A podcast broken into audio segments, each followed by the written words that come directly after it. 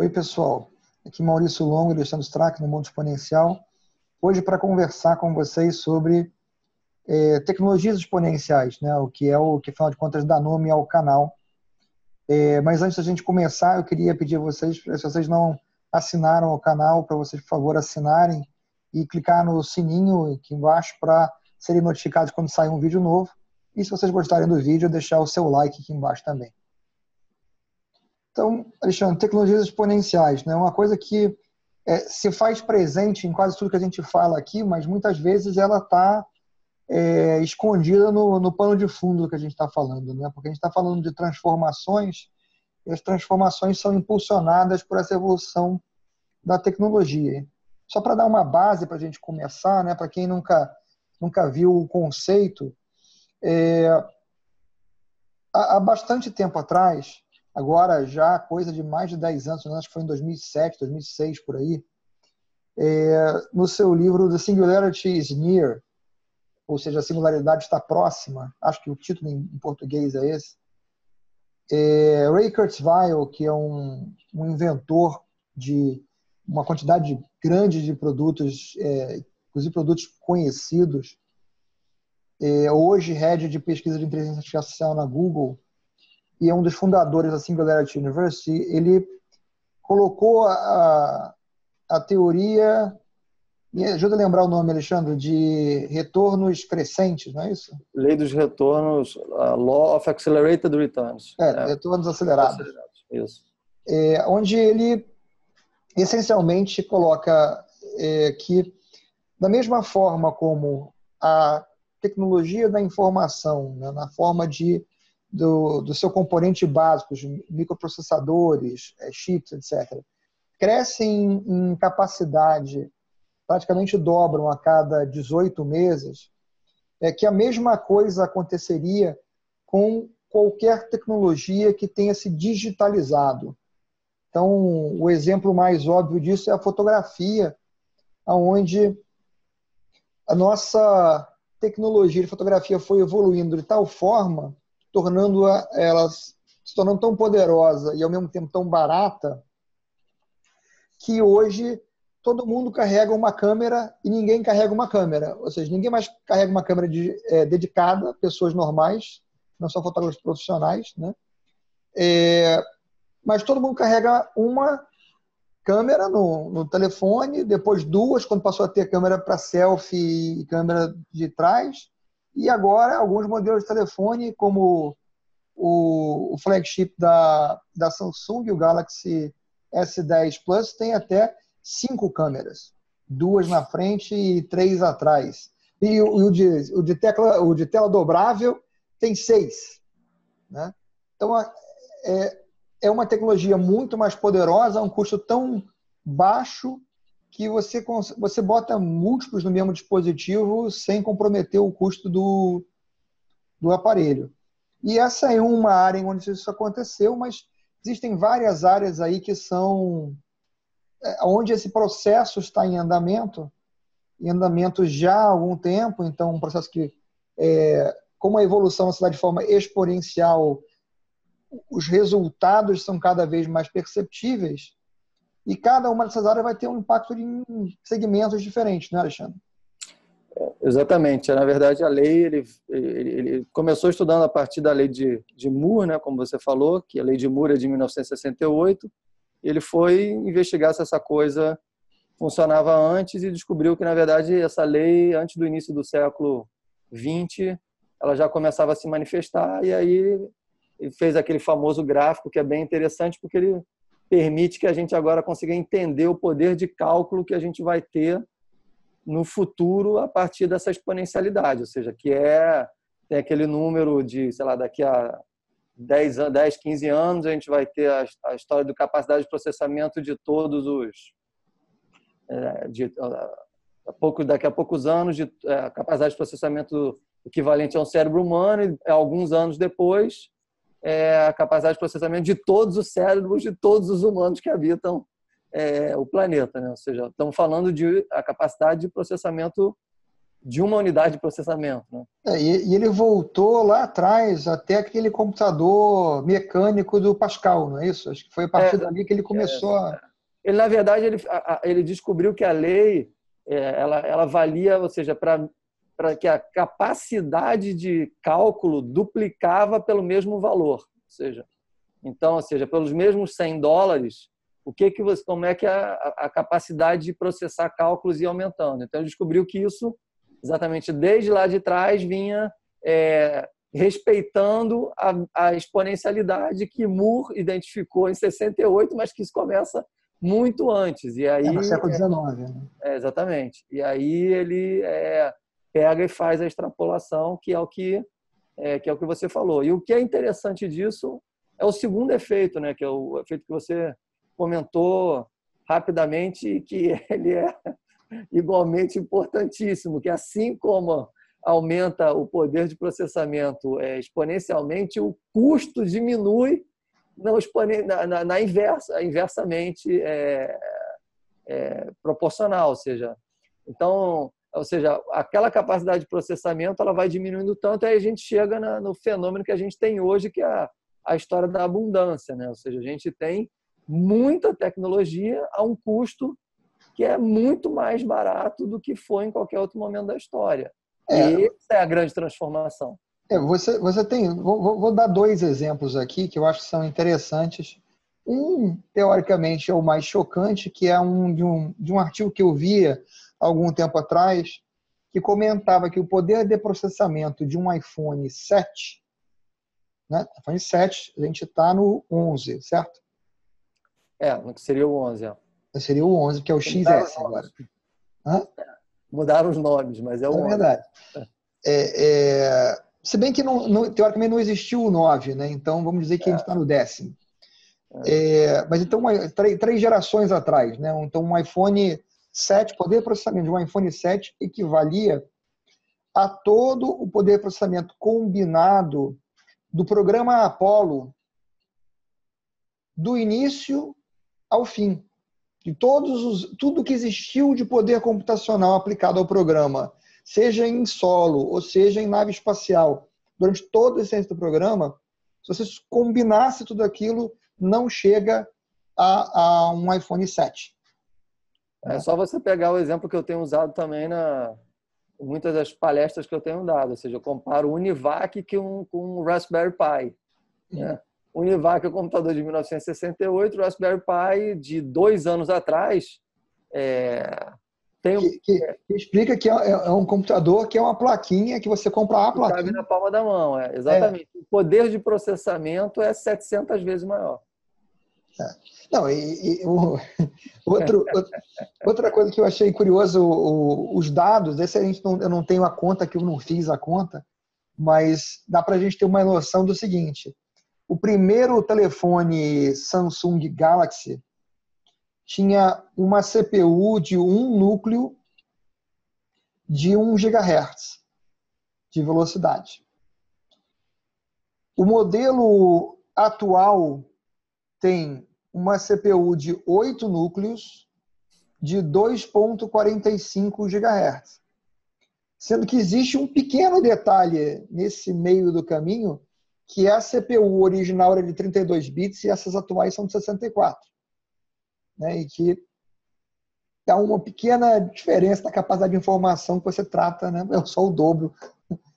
É, é a questão toda aí, é isso, é essa é o que nos intriga e o que faz com que a gente tenha falado bastante sobre isso e também dá um nome ao canal e tal, é que é muito difícil das pessoas conseguirem compreender a velocidade que isso traz de avanço. Você acabou do seu exemplo inicial das câmeras, ou seja, primeiro o telefone tinha uma câmera, agora uma câmera de 2 megapixels, se não me engano. É, de, e só de um lado, né? Só tinha câmera atrás. Depois passou a ter câmera atrás e câmera na frente por causa das selfies.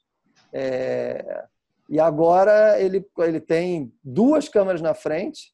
E três e atrás. E três atrás, né? Ou seja, é... e, e, e, a questão é, aplicado a, a, a foto é o que você falou, mas aí vamos pegar outras tecnologias, como, por exemplo, os assistentes pessoais. Né?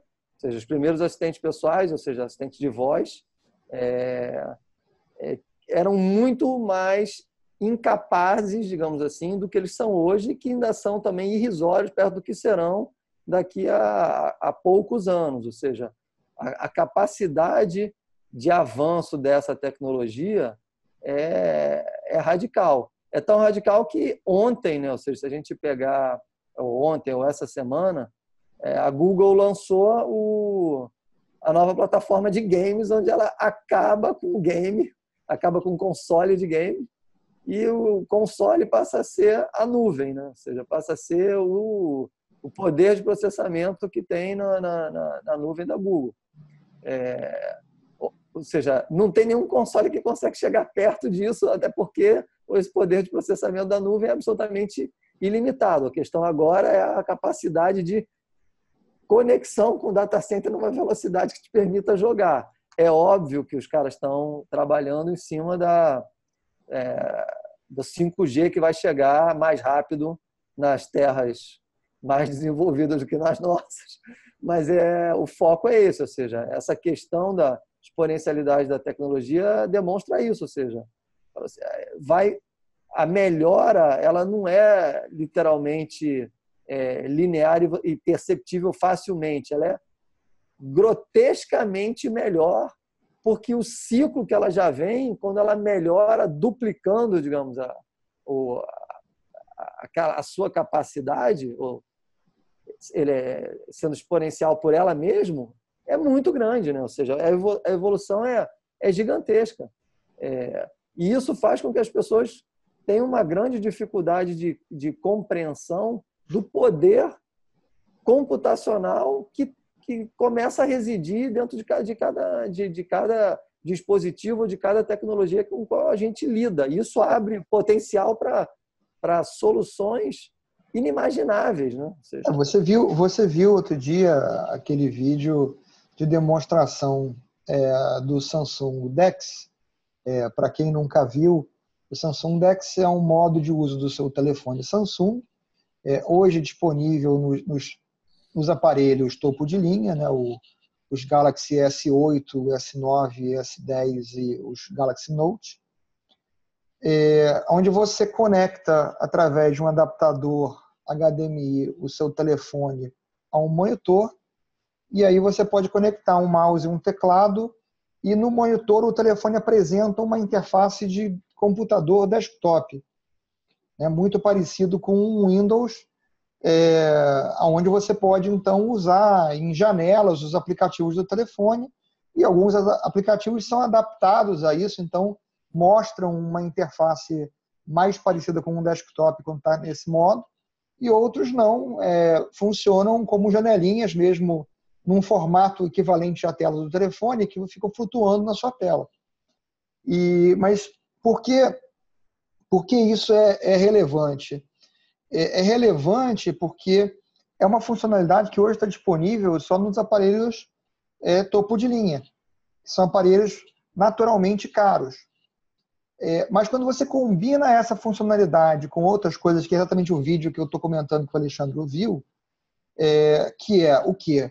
O monitor portátil para notebook. O que é um monitor portátil para notebook? É uma coisa com a espessura de uma tela de notebook, que é literalmente isso, uma tela de notebook com uma capinha, como se fosse a capinha de um, de um tablet, é, que vira uma base de suporte para você botar ela em pé. E aí você pode botar um monitor externo no seu notebook, mas você pode polegadas. botar ele... Oi? De 15 polegadas, touchscreen. De 15.6 polegadas, touchscreen, e você pode conectar ele, por exemplo, no seu telefone celular. Agora, por ser uma tela de notebook, é uma coisa extremamente leve extremamente fina, extremamente leve. É, quando você combina isso com um tecladinho Bluetooth e um mousezinho Bluetooth, você passa a ter, carregando um telefone celular, você passa a ter, com, com a possibilidade de carregar a um peso muito pequeno, o equivalente a um notebook.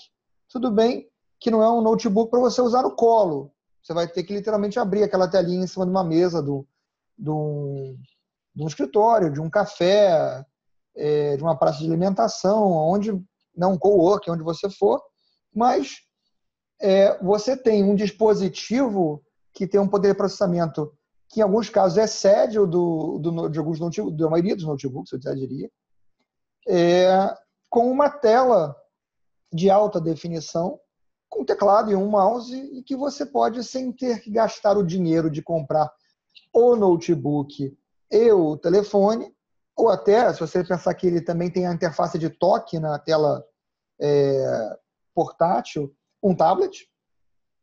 Né? É, e você pode ter naquele um dispositivo que é o telefone as três coisas combinadas. E quando você pensa que o, o telefone flagship da Samsung hoje, né, o que é hoje o modelo mais moderno, mais sofisticado que tem disponível, é, sem ser o dobrável, né, vamos dizer assim, que é o S10 Plus, que ele tem 12 GB de memória e 1 terabyte de armazenamento, é, isso é mais do que 95% dos notebooks que você vê no mercado se você excluir os notebooks para game. Se você excluir os para game, é mais do que 98%, 99% dos notebooks que tem no mercado. É, é, é literalmente suficiente para você fazer grande parte dos seus trabalhos. E principalmente quando você sabe que você tem no Android é, o Excel, o Word, o PowerPoint, é, que quando entram nesse modo mostram suas janelas muito parecidas com as janelas originais que tem no Windows, né? Então, é, realmente, vamos dizer assim, você tem ali uma ferramenta de trabalho. E, e aí você para e pensa onde tudo isso começou. Isso tudo começou no iPhone 1, em 2007. Nós estamos em 2019. Não tem ainda 12 anos que, que essa evolução toda de é, partindo do telefone começou. E o que você tem hoje num telefone é tantas vezes mais do que aquilo que era o original que é até difícil de você perceber a diferença, perceber que é a mesma coisa. Aí nós tivemos uma desconexão, mas eu não tinha nem percebido que você parece congelou e aí você subitamente voltou. Mas você voltou, tudo foi muito rápido. Tudo. Então, é, a questão é que como as pessoas não viram o vídeo, a gente está descrevendo o vídeo que eu vi, e é, elas não conseguem, talvez, perceber que o que a gente está falando é que, cara, o aplicativo que você usa desse jeito, ele é um aplicativo com cara de desktop. Literalmente, ele, ele é um aplicativo com cara de notebook normal, ou seja, ele não tem cara de aplicativo de telefone, ou seja, é, é, pegar o seu telefone e transformar ele num computador instantaneamente. É, ou seja, ou, ou, ter a visualização do computador é realmente bastante é, impactante a qualidade dessa tecnologia e, e isso vai permitir, a partir do momento que isso se popularize, se é que vai se popularizar, eu acho que muita gente não tinha conhecimento da existência disso. Eu, por exemplo, não tinha até ver o vídeo. É, e libera um, uma possibilidade muito interessante de você só ter o telefone literalmente como o seu único dispositivo de processamento. Ou seja, é, você não precisa ter outros computadores. O seu telefone é o seu computador. E com uma possibilidade de trabalho com o mesmo conforto de um laptop. Então, é bastante é, impactante a possibilidade de você trabalhar com a mesma desenvoltura que você trabalharia num laptop. É um excelente exemplo da, da, da, da exponencialidade da tecnologia que a gente está que a gente está falando. Numa coisa que é do uso diário das pessoas, né? Porque a gente pode falar de muitas coisas é, que estão mudando, mas que ainda não estão tá na vida das pessoas, né? É... Mas eu acho que a gente pode depois gravar um, um, um programa é, falando mais sobre as diferentes tecnologias, é, especificamente para dar exemplos né, de algumas outras, e encerrar hoje por aqui, onde a gente já falou o conceito, né, que eu acho que é um ponto que a gente precisa tocar de novo, Tava um, a gente estava afastado dele há um certo tempo, e e depois a gente, vai, a gente grava um falando das tecnologias específicas é, que estão hoje, vamos dizer assim, evidentemente nesse caminho da, da evolução exponencial. Perfeito. Acho, acho que vale muito a pena a gente depois voltar em coisas mais, é, digamos assim, que trazem um, um choque maior, porque realmente quando você não está lidando com tecnologia e você não é da trabalha, digamos, com não é o seu know-how principal, você tem muita dificuldade de conseguir ver as coisas que estão é, muito próximas de você e você não sabe que aquela tecnologia existe e ela é, tem um potencial de transformar a vida e, e permitir soluções que é, que é muito grande e que você não, não consegue ver. Quando ela aparece, literalmente você tem a sensação de que, cara, aconteceu uma grande mudança e aquela mudança já estava acontecendo você só não estava vendo porque não estava mainstream. Mas quem está lidando com tecnologia, quem está vendo isso acontecer, é, fica falando, mas você não percebe, né? Aquela história da gente estar tá falando, falando, falando, mas o racional acaba perdendo para o emocional. Só que quando você se depara com a tecnologia na sua frente, aí você fala, cara, da onde que isso veio, né? né? Veio avançando e você não, não viu acontecer. É isso aí. Então, fechamos hoje por aqui. Beleza. Um abraço, Tom Maurício.